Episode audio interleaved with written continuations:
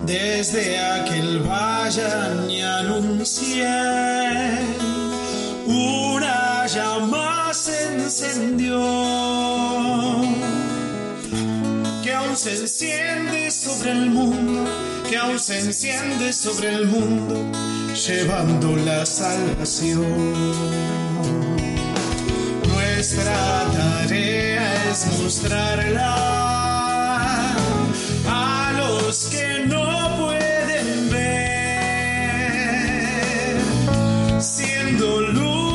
en el mundo, siendo luces en el mundo, por Cristo con él y en él, de norte a sur, de este a oeste, vamos andando caminos de encuentro, vamos buscando, vamos descubriendo las voces de aquellos que anuncian el reino.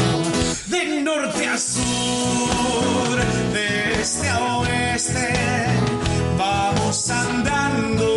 Muy buenas noches, comenzamos aquí Caminos de Encuentro por Radio María Argentina, programa que realizamos como cada lunes desde la sede de la Conferencia Episcopal Argentina en la ciudad de Buenos Aires. Hasta las 22 estaremos recorriendo juntos estos caminos de la Iglesia en nuestro país.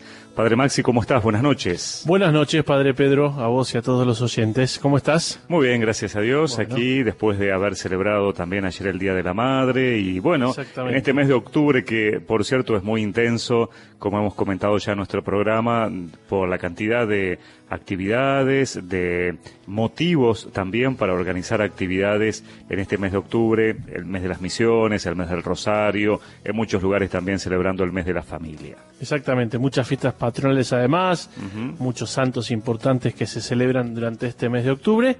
Y bueno, y además ya, porque después noviembre también empieza con fiestas importantes. Así que, bueno, un lindo mes para toda la iglesia y además en donde seguimos rezando y acompañando este sínodo de la Amazonía que ha convocado el Papa y que ya está entrando en su última semana. Así es. Pensaba también yo estos días en el Santo Padre la cantidad de actividades que ha tenido, eh, sobre todo en el fin de semana de eventos, ¿no? Este domingo la celebración de la misa por la Jornada Mundial de las Misiones, pero tuvo canonizaciones la semana pasada, tuvo eh, la apertura del sínodo, tuvo la creación de nuevos cardenales, realmente un Sí, mes sí. muy intenso y bueno, con este acontecimiento, como vos decías, donde están participando varios argentinos, obispos, sacerdotes también, eh, y generando gran expectativa por lo que pueden llegar a ser sus conclusiones, que veremos si después el Santo Padre las asume como tal o decide eh, eh, elaborar un- una exhortación apostólica como ha hecho, por ejemplo, en los últimos sínodos. Exactamente. Además, bueno, hoy al comienzo de la última semana se presentó el documento previo, unas conclusiones previas de los círculos menores, que son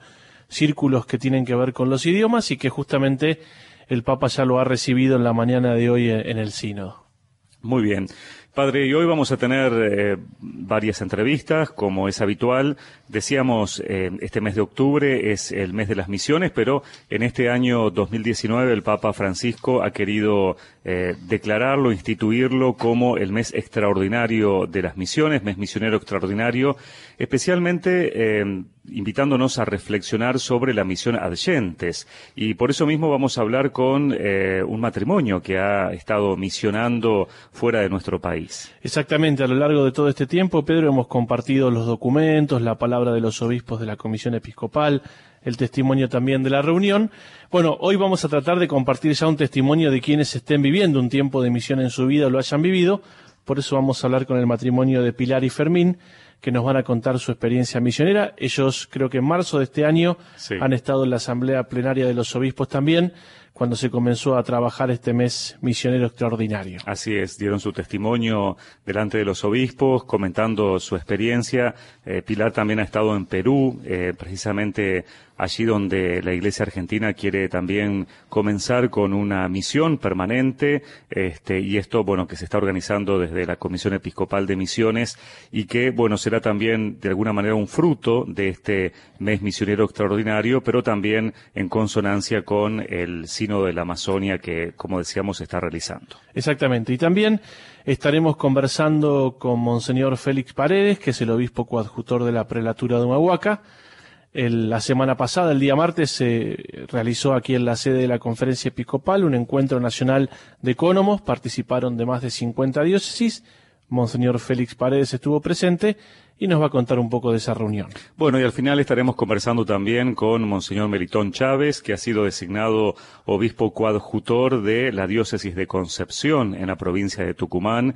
Monseñor Melitón era hasta hace algunos días el obispo de Añatuya, eh, que ha tenido, bueno, también una intensa actividad de la diócesis, ya que, bueno, se lo nombró a Monseñor Luis Corral, José Luis Corral, hace algunos meses, eh, bueno, luego fue su, su asunción como obispo coadjutor y ahora con el nombramiento de Monseñor Melitón Chávez como coadjutor de Concepción, ya Monseñor José Luis Corral ha quedado automáticamente al frente de la diócesis de Añatuya.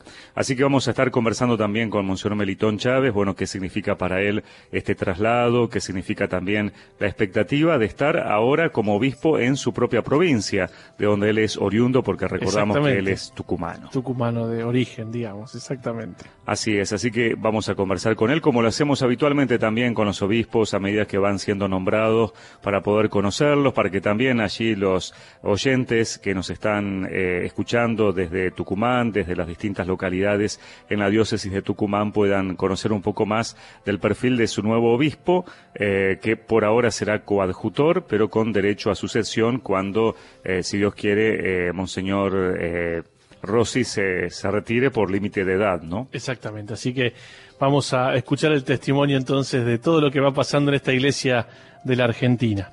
Muy bien, y ayer celebramos el Día de la Madre. Ayer celebramos el Día de la Madre, celebramos este día tan importante que seguramente también mucha gente lo celebró y en eso vamos a participar con nuestros oyentes de la consigna del día. Así es. Preguntarle a las madres que nos están escuchando, bueno, cómo han celebrado su día, que nos puedan contar algo lindo que hayan recibido ayer como madres, ¿sí?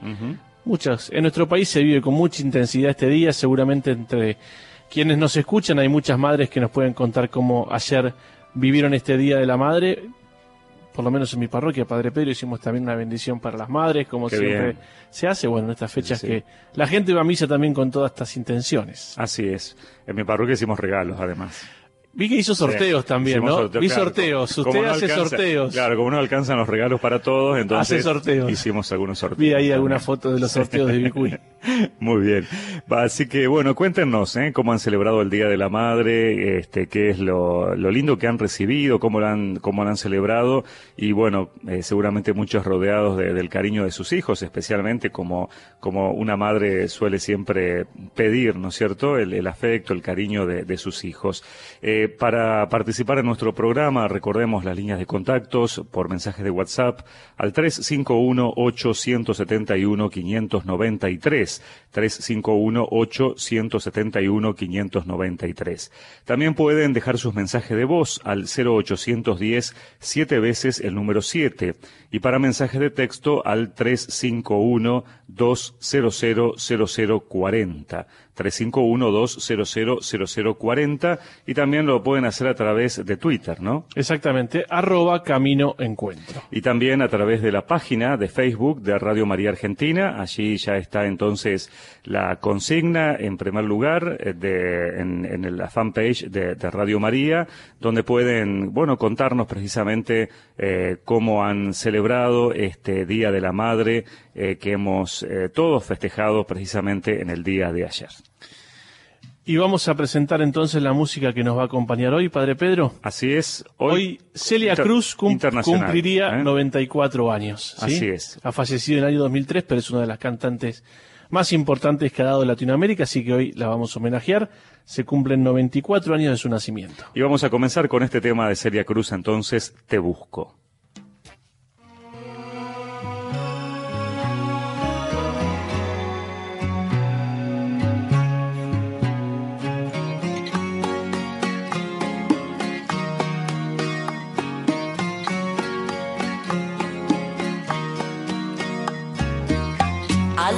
Una mirada larga, buscando un poco de mi vida. Mis estrellas no responden para alumbrarme hacia tu risa, olas que esfuman de mis ojos a una legión de tus recuerdos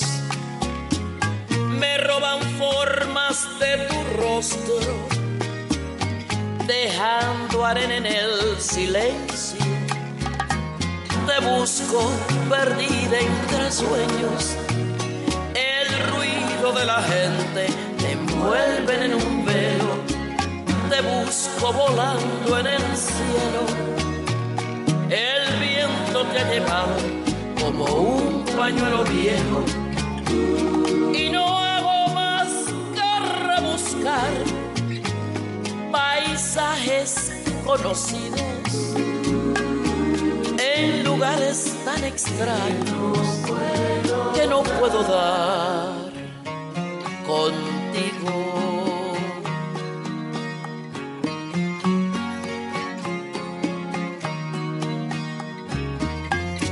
En cualquier huella te persigo, una sombra te dibujo, huellas y sombras que se pierden. La soledad, la suerte no vino conmigo. Te busco perdida entre sueños, el ruido de la gente te envuelven en un velo.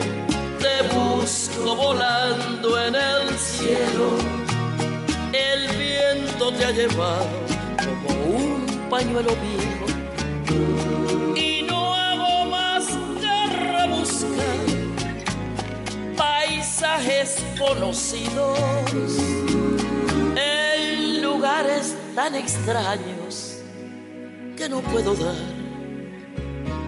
contigo.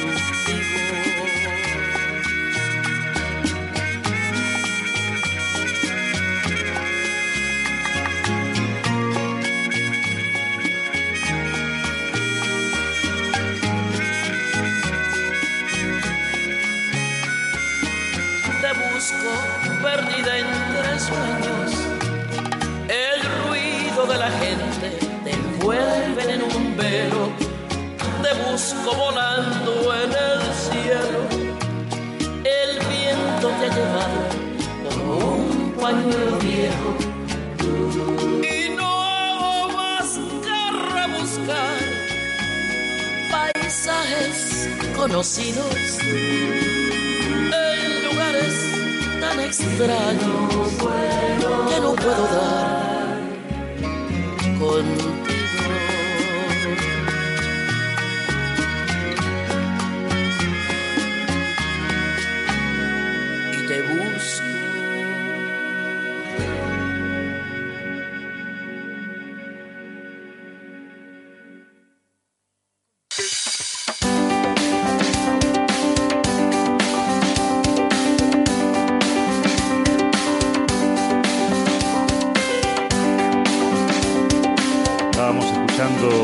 Música en Radio María Argentina, nuestro programa Caminos de Encuentro a través de Celia Cruz y el tema Te Busco.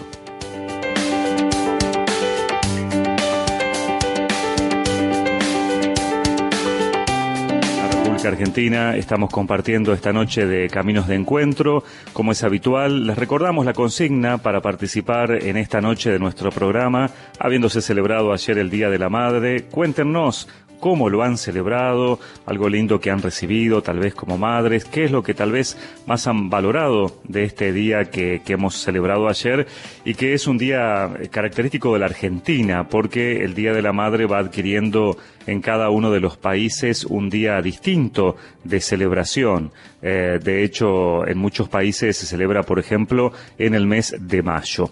Bueno, les recordamos las líneas de contacto 351-871-500 593. 351-871-593 es el para mensajes de WhatsApp, para mensajes de voz 0810, siete veces el número 7 y para mensajes de texto lo pueden hacer a través del 351 2000040. Esas son las líneas entonces eh, a través de las cuales pueden dejar sus mensajes para participar de la consigna de esta noche. Bueno, seguramente ahí estamos pasándole el teléfono a nuestro operador para poder hablar con quienes nos van a pasar su testimonio de misión. Así es. Y bueno, justamente recordar que en el día de ayer eh, el Papa celebró eh, un día especial de misión, ¿no? Hemos celebrado el fin de semana pasado la colecta y ahora también en esta eh, misa especial del Día Mundial de las Misiones que ayer el Papa celebró.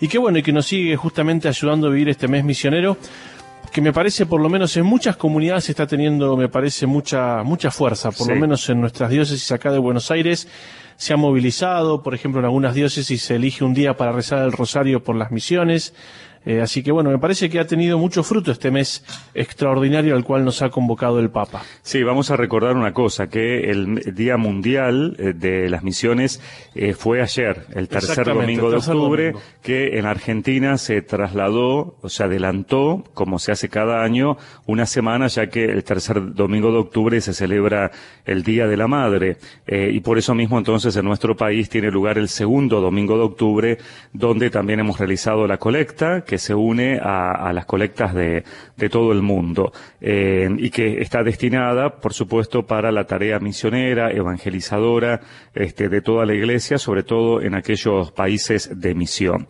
Así que, bueno, eh, ha sido una, jornada muy linda también la de ayer y, como vos decías, eh, padre, el poder vivir este mes misionero extraordinario con todo el fervor que, que ello implica, ¿no es cierto? Exactamente, y sobre todo, bueno, llevar a cosas concretas en nuestras comunidades, eh, llevar la misión no solamente a la reflexión, sino también justamente a la, a la formación y a la vocación. Esto que hemos dicho desde el comienzo de este tiempo misionero extraordinario, que es que esto tiene que ayudarnos a revitalizar el carisma misionero de la Iglesia y sobre todo también rezar para que nuestra Iglesia pueda generar vocaciones misioneras, así que no son solamente los sacerdotes, los obispos o las religiosas, sino justamente tiene que ver con toda una iglesia que se pone en estado de misión. Bueno, y como hemos dicho, bueno, en distintas oportunidades hemos hablado aquí con obispos que integran eh, la Comisión Episcopal de Misiones, eh, hemos hablado también con sacerdotes, pero eh, son muchos los que han ido y van a misionar más allá de las fronteras en lo que conocemos también particularmente como la misión adextra y de una manera especial la misión por eso vamos a dialogar, como habíamos adelantado, con Pilar Chirinos y Fermín Sobredo, que es un matrimonio que estuvieron eh, ya hace algunos años misionando, que han tenido, inclusive, eh, Pilar, varias experiencias de misión. Pilar, Fermín, ¿cómo están? Buenas noches. Hola, buenas noches. Buenas noches, ¿qué tal? ¿Qué tal? Buenas noches y gracias por estar con nosotros. ¿eh? Un placer para nosotros poder compartir nuestro testimonio. Bueno, los convocamos en esta noche y en el marco de este mes misionero extraordinario, precisamente, bueno, para tener un, testimonio, ¿no? Eh, cuéntenos ustedes eh, dónde han estado misionando, cuándo, lo han hecho también como matrimonio. Bueno, yo empecé desde chica, en, yo soy de Viedma, de Río Negro, eh, y participaba de la infancia misionera, así que ahí empezó mi formación misionera primero en los parajes de, la línea sur con el grupo y cuando terminé el secundario el obispo nos propuso a mí y a un matrimonio amigo irnos a una experiencia un poco más intensa, un poco más lejana, una misión ausente en el Amazonas de Perú. Así que mm, la idea primero era ir un sacerdote, un matrimonio y yo como laica, una pequeña comunidad. Después por problemas pastorales el sacerdote se tuvo que quedar en la diócesis, así que fuimos el matrimonio y yo, Caro y Gracio. Y estuvimos en, en Perú, en la parte de frontera con Brasil, en el Amazonas, un poco más de un año. Después me volví a Buenos Aires, me empecé a estudiar, empecé a estudiar psicología y ahí conocí a Fermín en un grupo misionero y con Fermín empezamos a proyectar la idea de irnos de misión juntos. Así que ahí surgió un poco la idea de África y en África estuvimos cuatro meses combatiendo la misión juntos. Qué bueno, ¿y cuál fue esa experiencia? Es decir, ¿por qué han elegido también hacerlo como familia, esta experiencia misionera, no? Como bien decíamos siempre, a veces se asocian estas cosas a los sacerdotes o a los consagrados. Escuchando el testimonio de ustedes, es un proyecto de familia también la misión, ¿no? Y bueno, un poco surgió, nuestro noviazgo surgió en un grupo misionero, así que esa impronta ya, ya nos marcó bastante. Y mi idea siempre había sido volver a tener otra experiencia misionera. Para mí África siempre había sido como una utopía. Y bueno, cuando lo hablé con Fermín, eh, lejos de dejarme, se entusiasmó también y lo empezamos a proyectar también como un proyecto así de los dos.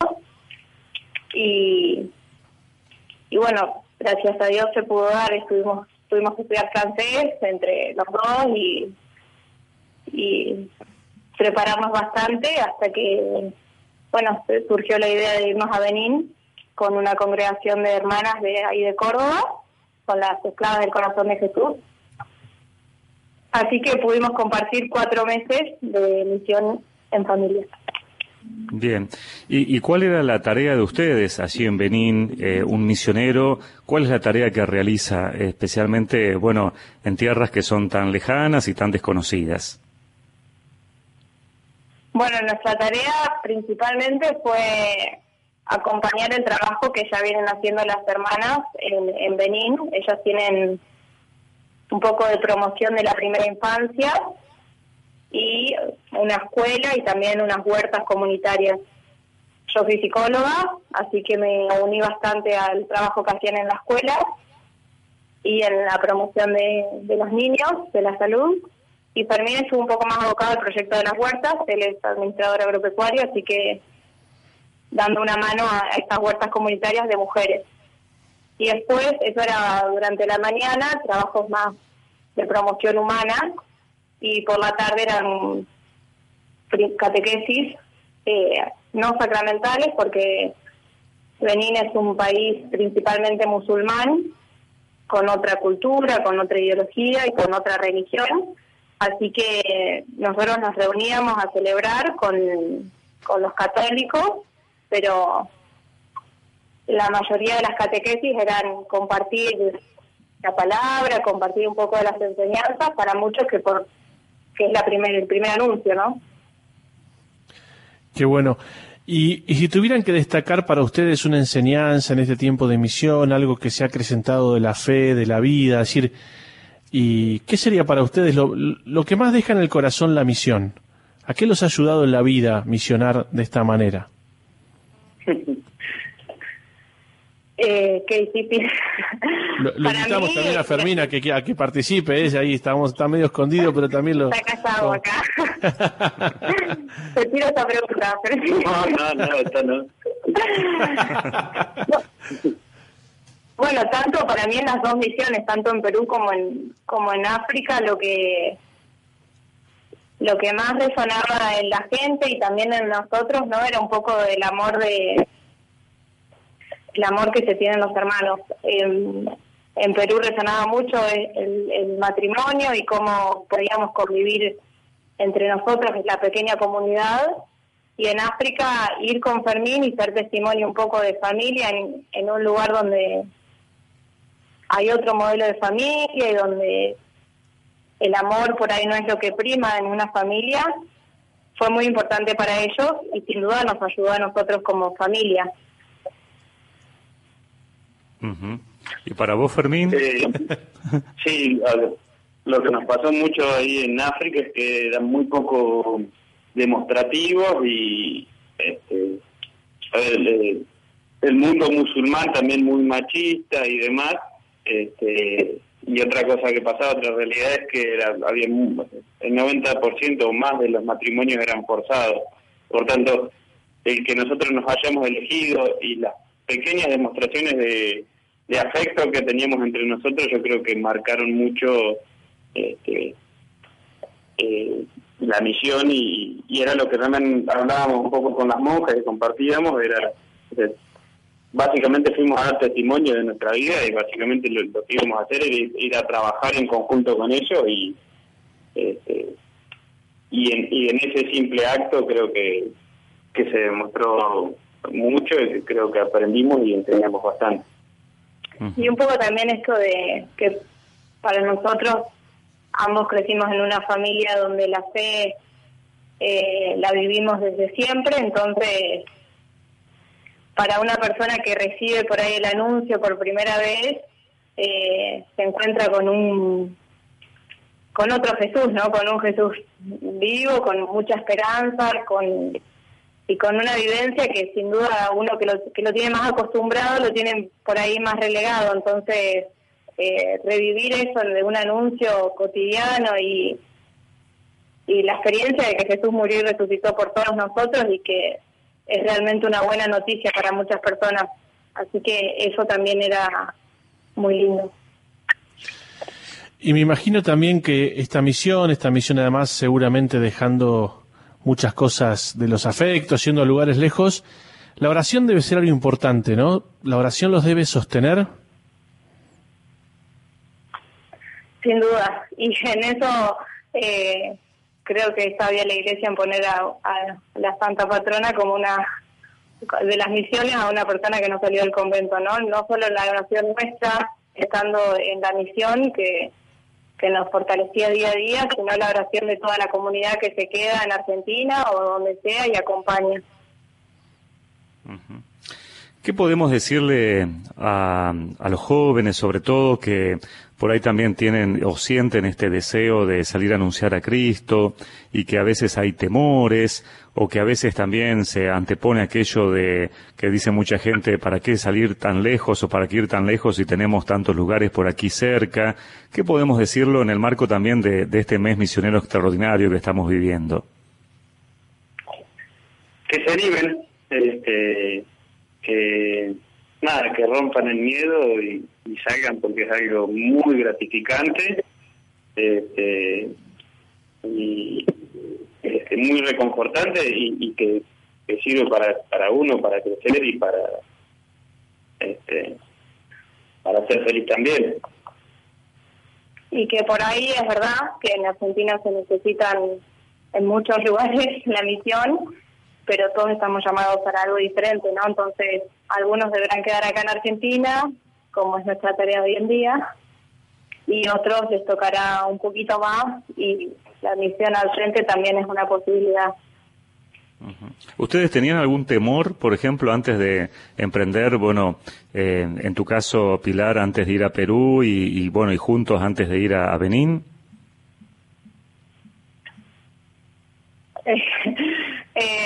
Eh, a Perú fue un poco más chica, así que eh, si bien los miedos propios de un poco de la edad, un poco de... Creo que esa pregunta le, costó un poco más a mis papás que, a mí en ese entonces. África ya sabía un poco a lo que me enfrentaba, así que eran otros miedos. Y, y sí, nosotros renunciamos a nuestro trabajo cuando nos fuimos a África, así que no solo el miedo de estar allá, sino qué iba a hacer cuando volvamos. Bien. Y estaba pensando también en este, en este sínodo que, que estamos viviendo en la Iglesia y que se está realizando en el Vaticano eh, para el Amazonia. ¿Han podido seguir algo? ¿Has podido, bueno, ver algo o, te genera alguna expectativa también? Vos que has tenido la experiencia, Pilar, por ejemplo, de estar allí misionando y compartiendo la vida de las comunidades. Sí, a mí la verdad que me toca muy de cerca. Eh, uno, el obispo que había sido obispo de Viedma y ahora estaba en Neuquén, el obispo Melani, fue enviado a Pucallpa, que era la ciudad más cercana a la que estaba yo, así que pues, en lo personal me encantaría poder ir a acompañarlo. Así que no sé si, es el proyecto hoy en día de familia, pero bueno, sí, el deseo de, de misión sigue estando los dos, así que sí en la oración, digamos y también el, que se genere esto, no solo para nosotros, sino para otros, es, también nos genera expectativa de, de saber y conocer qué va a pasar. Bien. Bueno, chicos, le agradecemos mucho este contacto y El testimonio bueno, sobre todo, ¿eh? Así es. Muchas gracias.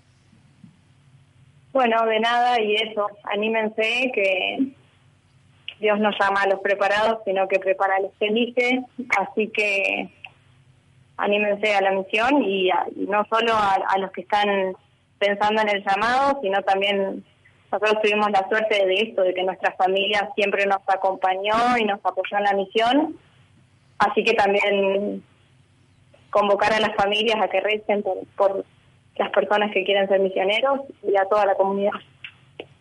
Muy bien. Muchas gracias. Muchas eh, que tengan gracias. buenas noches. Buenas.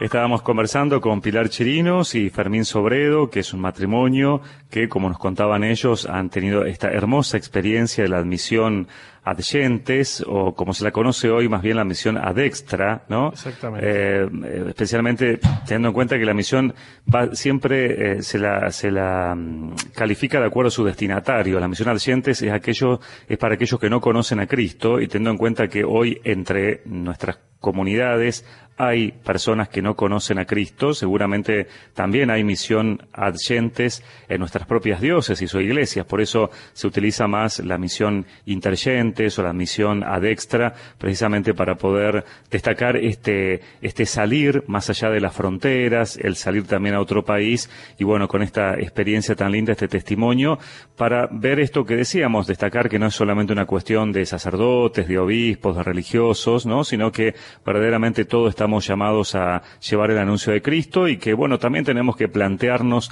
si el Señor no nos está llamando para entregar un tiempo de nuestra vida o toda nuestra vida precisamente para eh, dar a conocer y eh, la buena noticia y provocar el encuentro de tantos con Jesús.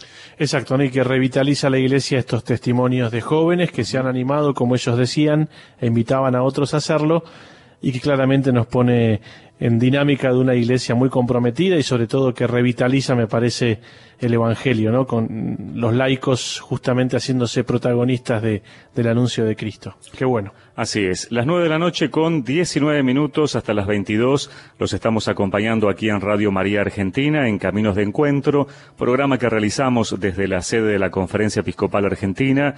Hoy además con la consigna, les recordamos sobre el Día de la Madre, cómo lo celebraron, Que nos cuenten algo lindo que hayan recibido como regalo, cómo lo han celebrado, algo lindo que hayan recibido en este día que es tan importante para nosotros. Aquí Juana Cardoso nos escribe a la página de Radio María Argentina y nos dice, buenas noches, yo lo celebré con mi hija que me invitó a almorzar. Le doy gracias por el regalo más hermoso que me dio el Señor, que es ser madre. Qué. Bendiciones. Bueno. Muchas gracias, Juana. Y bueno, esos gestos tan lindos, ¿no? Tan sencillos. A veces nos podemos complicar la vida pensando qué regalarle a mamá. Y en realidad, mamá lo que está esperando es nuestra compañía, nuestra cercanía, o un gesto así como, por ejemplo, comer juntos, ¿no? Exactamente, ¿no? Y en estas fechas que para nuestra cultura tenemos que reconocer que es sumamente importante. Viste que a veces dicen, no, bueno, pero todos los días es el Día de la Madre. No, no. En nuestra cultura estas fechas se festejan y se festejan bien. Así es, un día para honrar, para homenajear. Sabemos que todos los días es el Día de la Madre, pero necesitamos también tener un día como para poder este, manifestarlo de una manera Exactamente, particular. Exactamente. Bien, vamos a continuar en nuestro programa con una pausa musical. En esta noche, escuchando música de Celia Cruz. Exactamente. La vida es un carnaval.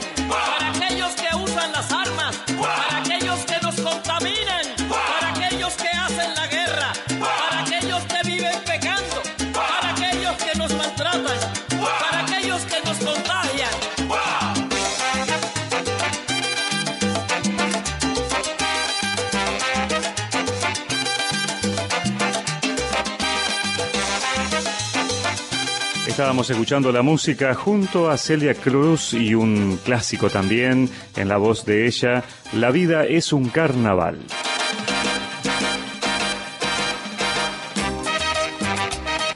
Seguimos en Radio María Argentina en Caminos de Encuentro hasta las 22 en este programa que realizamos desde la sede de la Conferencia Episcopal Argentina en la ciudad de Buenos Aires, reflejando las actividades desde el episcopado en nuestro país.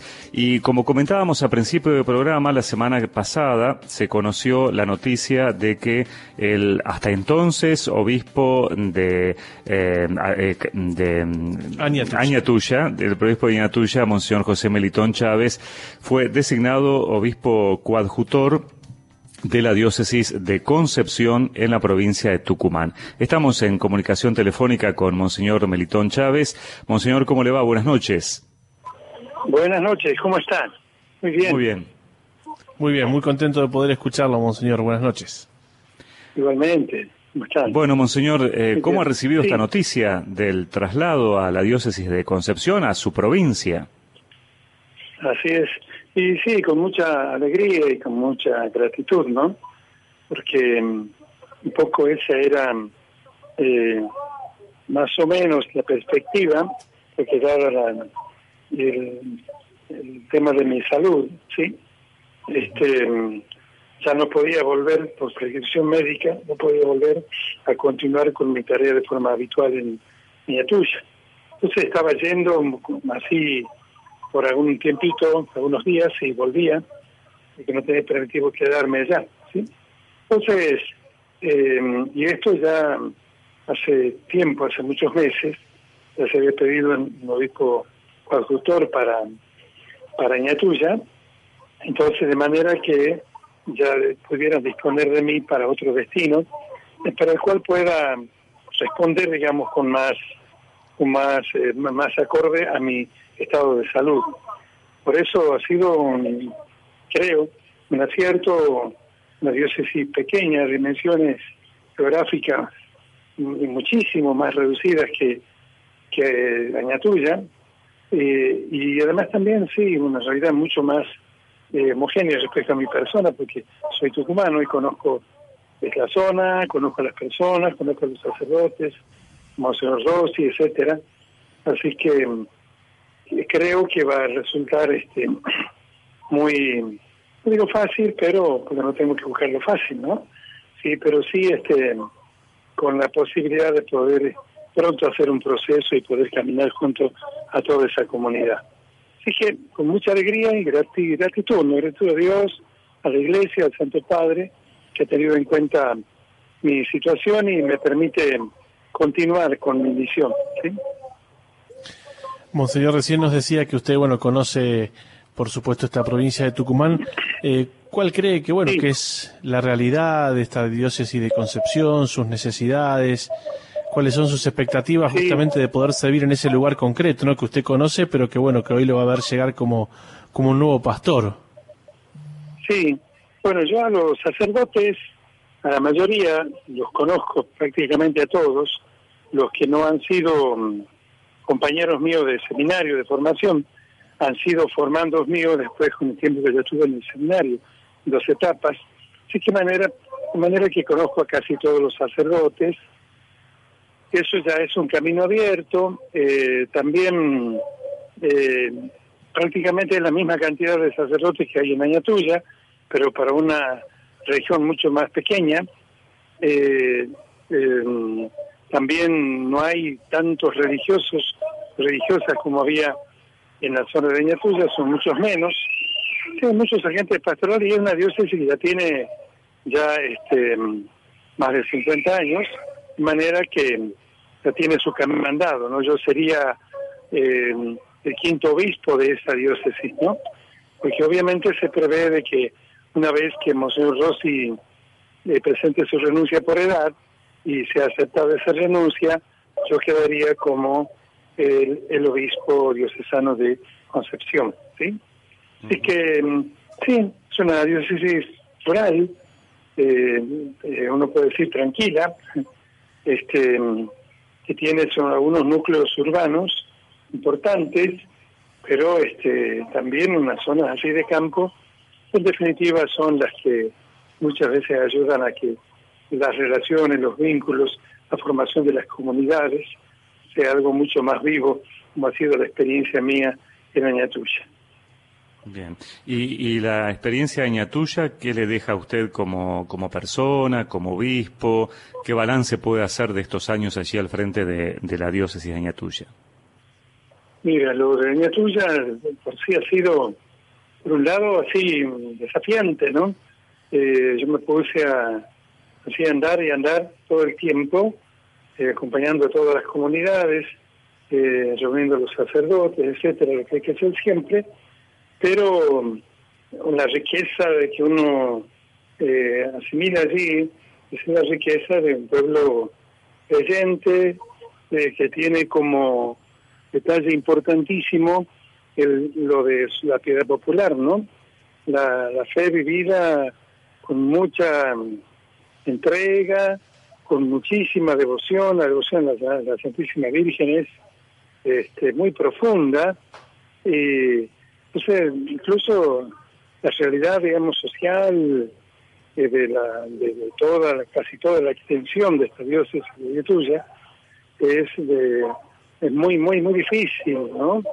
Eh, se sufre muchísimo, hay muchas carencias, muchas, mucho déficit en todos los, ambientes, los ámbitos sociales, y sin embargo, la, fe de la gente se mantiene viva, siguen creyendo, siguen esperando, la vivencia de, del amor, de la solidaridad, de la acogida, del buen trato, es realmente una, una riqueza espiritual inmensa. Yo eso, eso es lo que más me llevo, ¿no?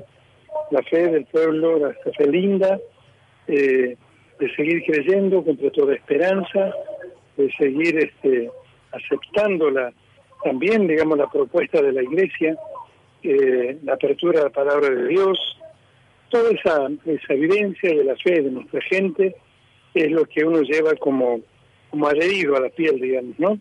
Yo creo que ya desde, no solamente por haber sido obispo, sino también por haber estado compartiendo la vida y la fe con ellos, esto me ha transformado, me ha hecho mucho bien, ¿sí?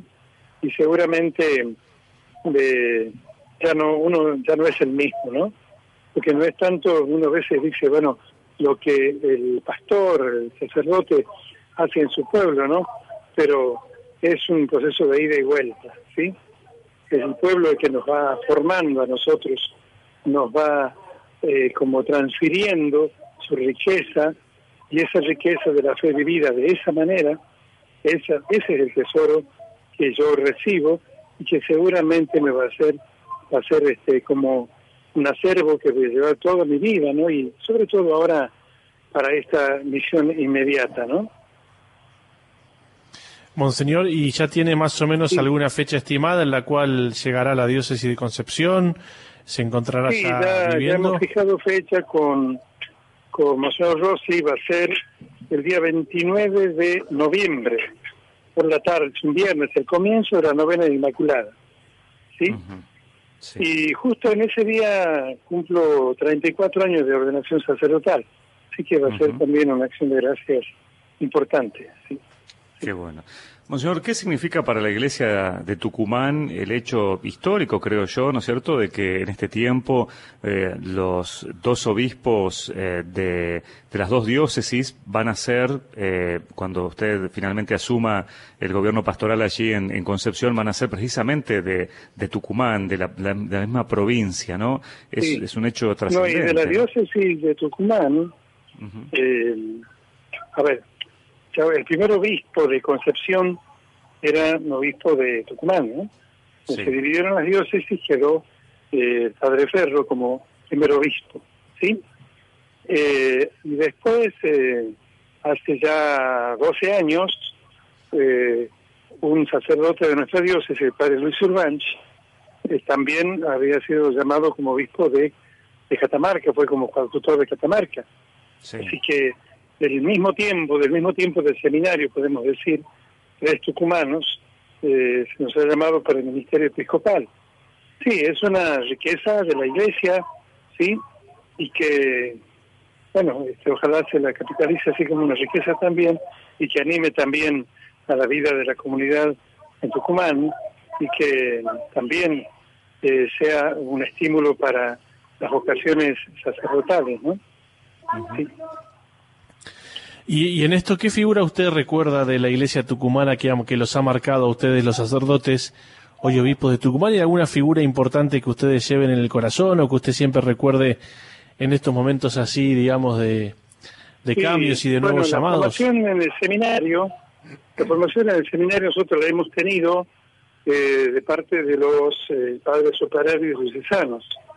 Estos padres han sido muy importantes que nos han marcado mucho en nuestra forma de ser sacerdotes, ¿sí? Y para siempre, ¿no? Y, quien nos ha recibido en el seminario en aquel tiempo, sus últimos años, fue Monseñor Conrero, que es cordobés, era él un excelente obispo, un excelente pastor, que también nos ha marcado muchísimo, ¿no?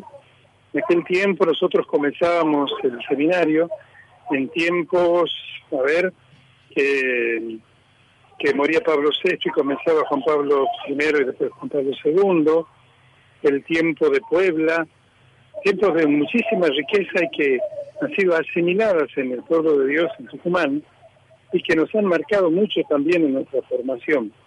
Yo creo que eso, eso es lo que yo agradezco, lo que agradecemos siempre nosotros, eh, como una, una riqueza que, que seguramente, bueno, siempre nos ha hecho mirar a la iglesia con ese sentido de amplitud, mirar este, más adelante, mirar con la mirada más abarcadora, ¿sí?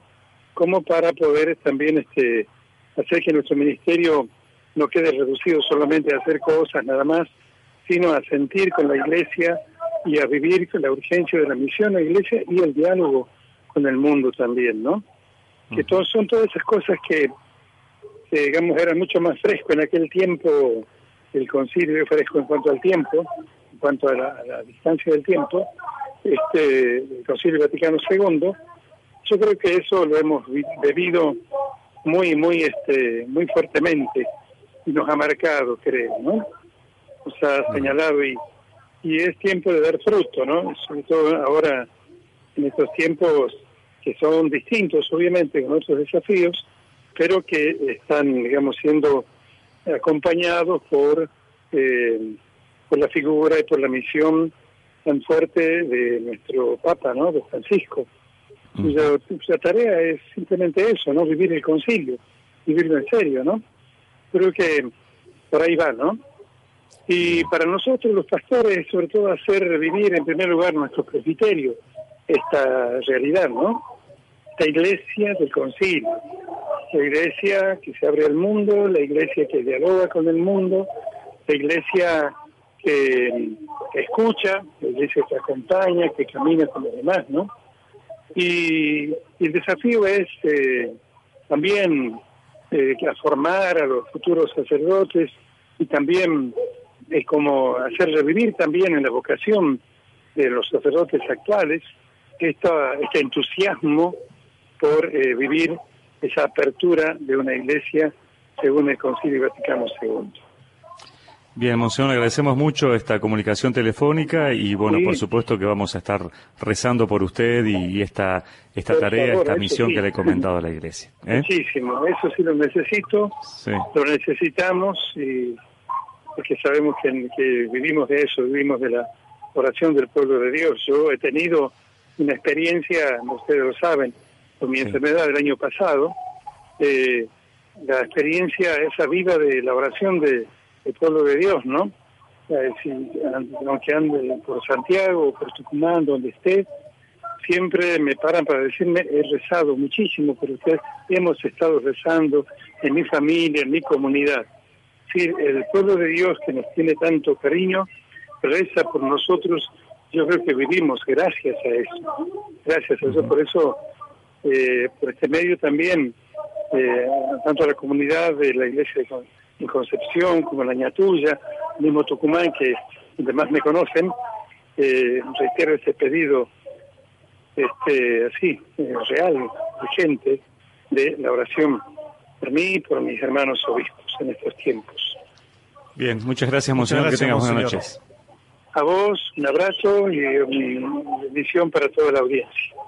Gracias. Monseñor José Meritón Chávez, eh, que ha sido designado por el Papa Francisco como obispo coadjutor de la diócesis de Concepción en la provincia de Tucumán y que va a iniciar este ministerio pastoral el próximo 29 de noviembre, como lo ha comentado. Exactamente. Dos tucumanos como obispos de las diócesis de la provincia de Tucumán. Así es. Bueno, padre, eh, tenemos por aquí también un aporte de un oyente que en la página de Radio María ha respondido también a nuestra consigna de hoy, que es eh, precisamente cómo han celebrado el Día de la Madre, ¿no? ¿Y qué cosas han recibido importantes las madres en su día? Bien, eh, Julia Moreira dice, buenas noches, lo celebré junto a mi madre, hijas y nietito Lisan. Gracias a Dios y a la Virgencita, de maravilla lo pasamos, por eso siempre doy gracias a Dios por tanto y por la vida. Buen descanso, bendiciones. Muchas gracias entonces a Julia también que se ha comunicado para participar en el programa de hoy. Estamos hasta las 22 aquí en Radio María Argentina compartiendo con ustedes estos caminos de encuentro y en esta noche con la música además de Celia Cruz. Y este tema, Guantanamera.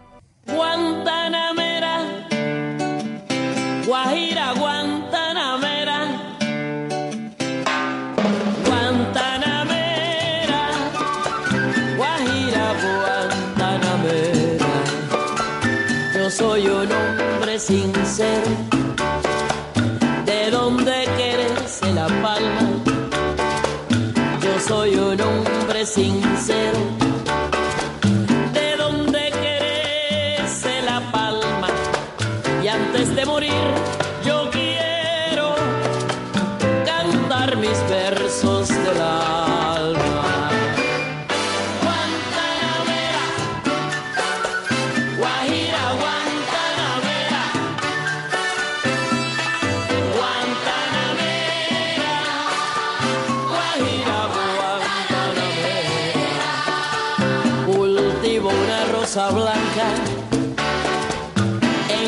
como en enero. Cultivo una rosa blanca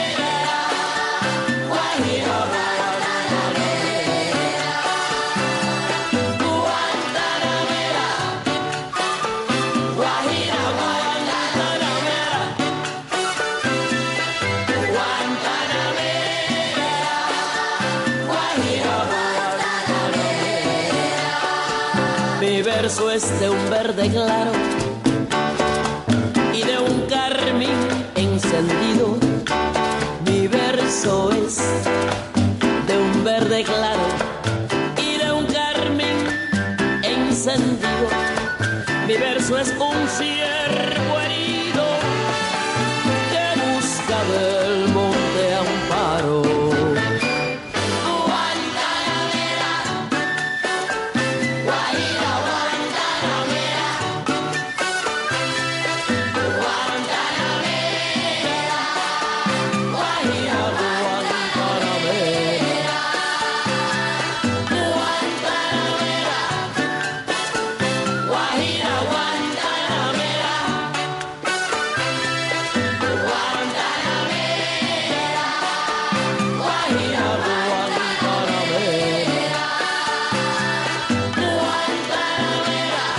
Junto a Celia Cruz y también un reconocido tema en la voz de Celia Cruz, Guantanamera.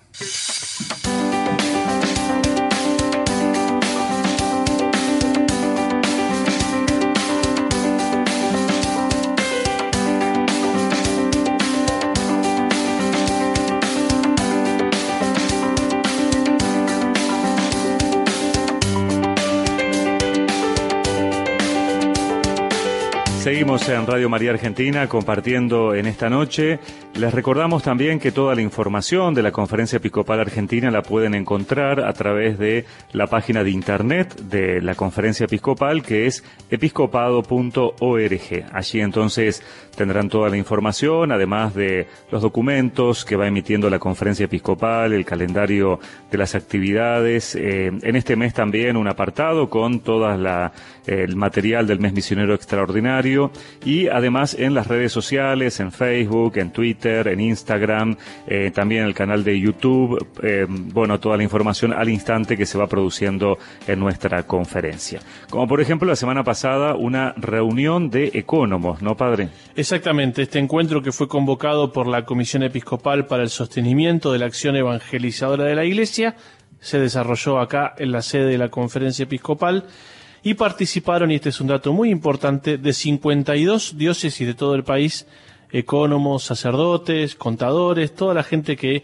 trabaja la pastoral económica en nuestras diócesis. Es por eso que estamos en comunicación telefónica con Monseñor Félix Paredes Cruz, que es obispo coadjutor de Humahuaca y que integra precisamente esta comisión episcopal de sostenimiento de la acción evangelizadora de la Iglesia. Monseñor Félix, ¿cómo le va? Buenas noches. Eh, buenas noches a ustedes y buenas noches a toda la audiencia de Radio María. Muchas gracias, Monseñor. Qué gusto tenerlo entre nosotros. Y bueno, y preguntarle, bueno, qué significó esta convocatoria y sobre todo, bueno, cuál fue el espíritu de esta reunión que, como decíamos, hizo participar de 52 diócesis de todo el país a sus ecónomos. Este, lo primero que me gustaría decir es, bueno, esta, como es una tarea nueva de la comisión episcopal, porque es una comisión nueva en la conferencia, entonces estamos un poquito recién eh, eh, elaborando los, los trabajos y viendo, si bien las diócesis ya tienen sus propias economías, pero a nivel de, la conferencia esta es una comisión nueva.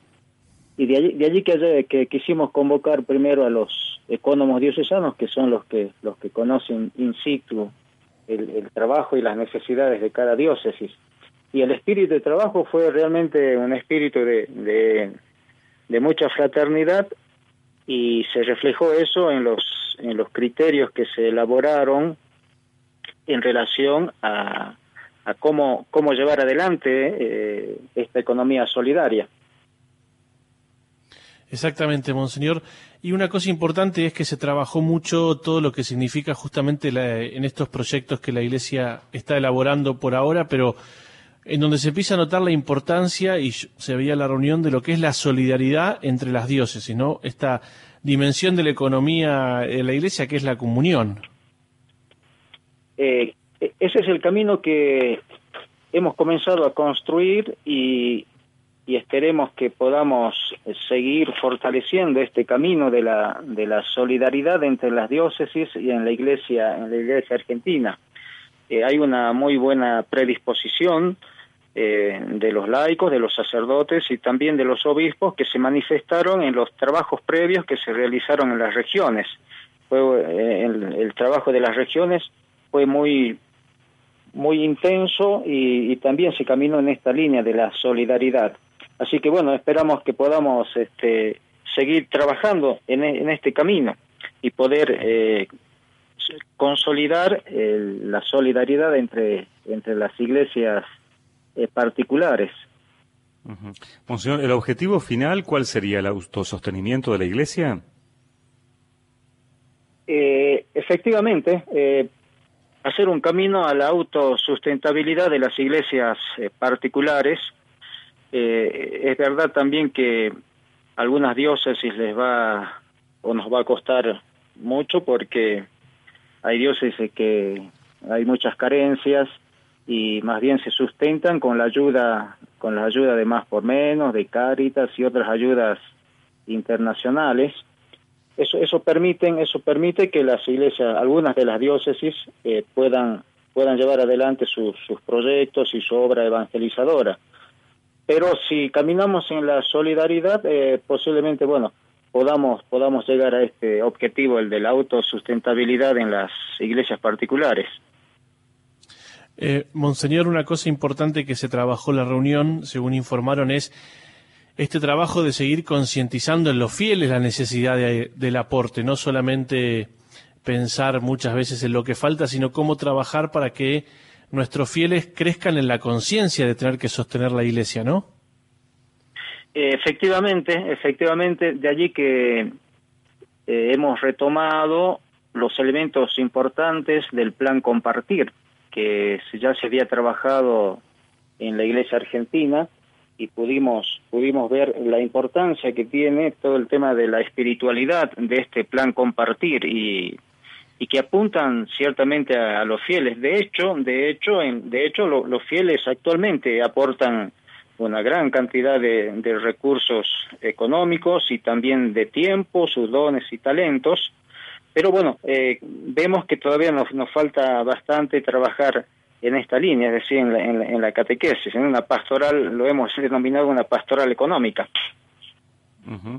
Y, en este concientizarnos de, de, la necesidad de, de, la solidaridad en torno a las iglesias, eh, ¿hay obstáculos de alguna manera para lo que sería en muchos casos inclusive un cambio de mente, un cambio de mentalidad respecto de cómo nos veníamos manejando? Eh, sí, sí, porque hay algunos mitos instalados en la, en, la no tanto en los fieles que están muy cerca de las de las parroquias sino en general en general hay un mito de que la iglesia bueno cuenta con muchos bienes bienes materiales y dicen que es una iglesia una iglesia rica y eso es por un lado un, mito y el otro el otro preconcepto es que el, el estado el estado mantiene mantiene a la iglesia entonces aquí es donde tenemos que apuntar en la catequesis, ¿no? Hacer un, trabajar en la espiritualidad y en la catequesis, hacer una reflexión seria en este sentido.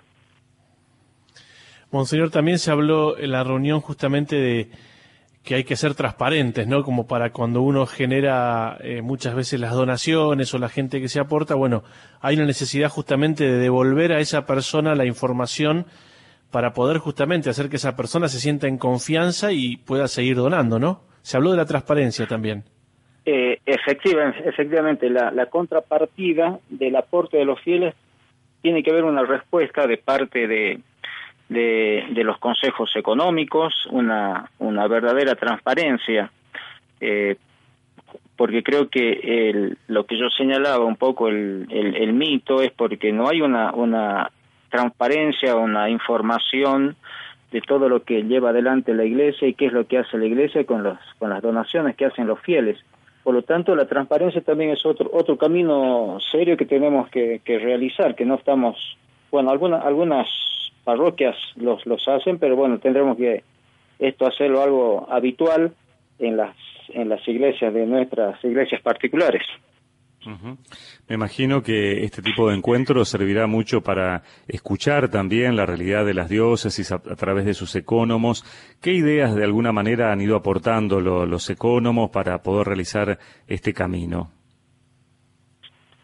Eh, bueno, eh, tenemos aquí un, desafío importante eh, sobre todo cómo, cómo generar eh, los recursos. Eh, este es, este es un, un, tema importante. Hay propuestas, distintas propuestas, pero todavía no están, no están todavía bien pulidas las, las propuestas. Hay distintas propuestas, pero necesariamente tenemos que, tenemos que buscar formas de, de, buscar recursos para que las iglesias particulares puedan ir en ese camino de la autosustentabilidad. Y ahí hay que buscar, eh, bueno, personas laicas, este, que creo que ellos son los los más especialistas en esto, conocedores y creativos también para que puedan colaborar en, en la búsqueda de recursos, no solo no solo materiales, sino también de personas que den su tiempo, su creatividad, profesionales también que puedan asesorar en distintos temas eh, que es parte de la obra evangelizadora de la Iglesia. Exacto. Monseñor, y antes de terminar, no quería dejarle de, bueno, de preguntar cómo, cómo está la situación en Humahuaca en este tiempo, ¿no? Ya que tenemos la posibilidad de hablar con, con usted, bueno, ¿cuál, cuál es la situación de, de un lugar eh, tan sentido en nuestra patria, tan lejano y que muchas veces quizá no, no sabemos, ¿no? Eh, bueno, estamos, eh, creo que compartiendo la, un poco también las, las preocupaciones y las penurias eh, a nivel a nivel nacional. Eh, es cierto que aquí la gente está un poco habituada y acostumbrada a, pasar tantas necesidades, pero dentro de las necesidades, bueno, la, gente y las familias eh, buscan sus modos de, de seguir eh, adelante, ¿no? De, llevar, este, a pesar de los de los aumentos de los precios, bueno, de buscar eh, modos de, no sé si decir, este, de supervivencia, pero aquí también se siente ciertamente, como en todos los lugares del país, ¿no? las necesidades y, el impacto del aumento de los precios, sobre todo, porque las, las familias, las amas de casa que van al mercado siempre vuelven con, con menos cosas al hogar. Igual, igual este, aquí seguimos alimentando la esperanza, creemos que es un parte de la tarea de la Iglesia de acompañar a, las familias.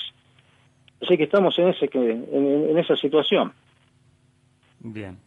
Monseñor, agradecemos mucho esta comunicación telefónica y habernos contado entonces el desarrollo también de esta reunión de ecónomos que tuvo lugar la semana pasada aquí en la sede de la conferencia episcopal. Muchas gracias, Monseñor. muchas gracias. Buenas noches. Sí, sí. Bueno, todo, todo este trabajo después lo, lo hablaremos también en la plenaria que ya dentro de pocos días viene. Así es. Gracias, Monseñor. Bueno, muchísimas gracias a ustedes. Buenas Estábamos conversando, buenas noches. Estábamos conversando con Monseñor Félix Paredes Cruz, obispo coadjutor de Humahuaca. Eh, bueno, eh, como decía Monseñor Félix, eh, nos estamos preparando intensamente para la asamblea plenaria también, que va a tener lugar del lunes 4 al sábado 9 de noviembre como es habitual eh, en esta época, en la primera, segunda semana de noviembre, se realiza la segunda plenaria o reunión plenaria de los obispos en el año y bueno, tiene como, como lugar habitual allí la Casa de Retiros del Cenáculo o la Montonera en la localidad de Pilar. Y contar además que los días previos a la asamblea plenaria, sábado y domingo, un grupo de 20 obispos va a realizar junto a la Comisión Episcopal de Comunicación Social, bueno, un taller especial sobre el tema de la comunicación para obispos, destinado especialmente. Va a estar presente Eduardo Arriagada, que es el decano de la Facultad de Comunicaciones de, de Chile. Así que bueno, también los obispos van a aprovechar dos días más algunos para poder formarse en esto tan importante de la comunicación, justamente y tan necesario en la vida pastoral de hoy en día. Así que el sábado y el domingo anterior también estarán los algunos obispos trabajando este tema. 2 y 3 de noviembre. Exactamente. y el 3 de noviembre, recordemos, llega esta imagen de la Virgen de Luján, que estuvo en las Islas Malvinas y que, bueno, va a regresar a nuestro país después de tantos años, eh, como conversábamos hace algunas semanas con Monseñor este, Santiago Olivera, y, eh, bueno, va, además de todo el recibimiento que va a tener, va a realizarse una misa allí en la, en la Basílica de Luján. Exactamente, ese domingo a las 11 de la mañana esa misa va a estar presidida por Monseñor Oscar Ojea, presidente de la Conferencia Episcopal Argentina. Y si no me equivoco, este próximo domingo 27, el Papa Francisco le va a entregar esta imagen eh, a Monseñor Santiago Olivera, que como nos contó hace unos días en nuestro programa, viaja con una delegación de excombatientes. Y creo que va a estar también eh, el obispo inglés que va a entregar esta imagen, así que ya los festejos de este regreso de la Virgen comenzarán en Roma el próximo domingo. Esto es antes de la asamblea. Y después de la asamblea, el sábado 9, recordemos, es eh, la asunción, el inicio del ministerio pastoral de Monseñor Jorge Eduardo Scheining como eh, arzobispo de la arquidiócesis de Mercedes de Luján, que ha sido elevada a sede metropolitana, ¿no? Exactamente. Este, como provincia eclesiástica. Que seguramente no me quiero equivocar, creo que es en la misma basílica donde se va a hacer la celebración y además creo también, como dijo Monseñor Jorge Eduardo, la gratitud de esta diócesis a Monseñor Agustín Radizani que finaliza este tiempo de misión como arzobispo también. Así es. Bueno, intensas actividades, como decíamos, en, en los próximos días. Bueno, es parte de esta época donde nos vamos acercando al final del año y bueno, van concluyendo muchas actividades, comenzando otras y bueno, seguramente también este, la posibilidad de, de seguir transitando este, este año 2019 desde la fe. Exactamente. Y no olvidarnos de invitar como nos han pedido nuestros obispos en su momento, esta semana especialmente, rezar por la patria, esta oración por la patria. Eh, bueno, en este ya camino a las elecciones del próximo domingo, siempre es bueno como cristianos recordar este compromiso y sobre todo la oración por la patria para todos los argentinos. Y nos unimos también al pueblo chileno, ¿no es Sí, cierto?, en esta situación que está viviendo en este momento el vecino país. Exactamente, así como lo hizo la Iglesia Argentina con el pueblo de Ecuador, también en este momento con la situación de Chile, que es de mucha violencia, nos unimos en la oración y el pedido de serenidad para todo nuestro pueblo hermano. Muy bien, llegamos casi a las 10 de la noche, hora de cierre de nuestro programa. Muchas gracias por habernos acompañado, como cada lunes, haber estado allí también recorriendo juntos estos caminos de la iglesia en nuestro país. Exactamente. Bueno, nos despedimos hasta el próximo lunes. ¿eh? Hasta el próximo lunes, Padre Pedro y todos los oyentes. Queremos agradecer a Diego Jiménez, que nos ha acompañado en la operación técnica en esta noche, como también en los últimos lunes, y a toda la gente de Radio María Argentina, especialmente allí en Córdoba, que hace posible que cada lunes podamos estar al aire desde la ciudad de Buenos Aires, desde la sede de la Conferencia Episcopal. Muchas gracias entonces, hasta el próximo lunes. Hasta el próximo lunes.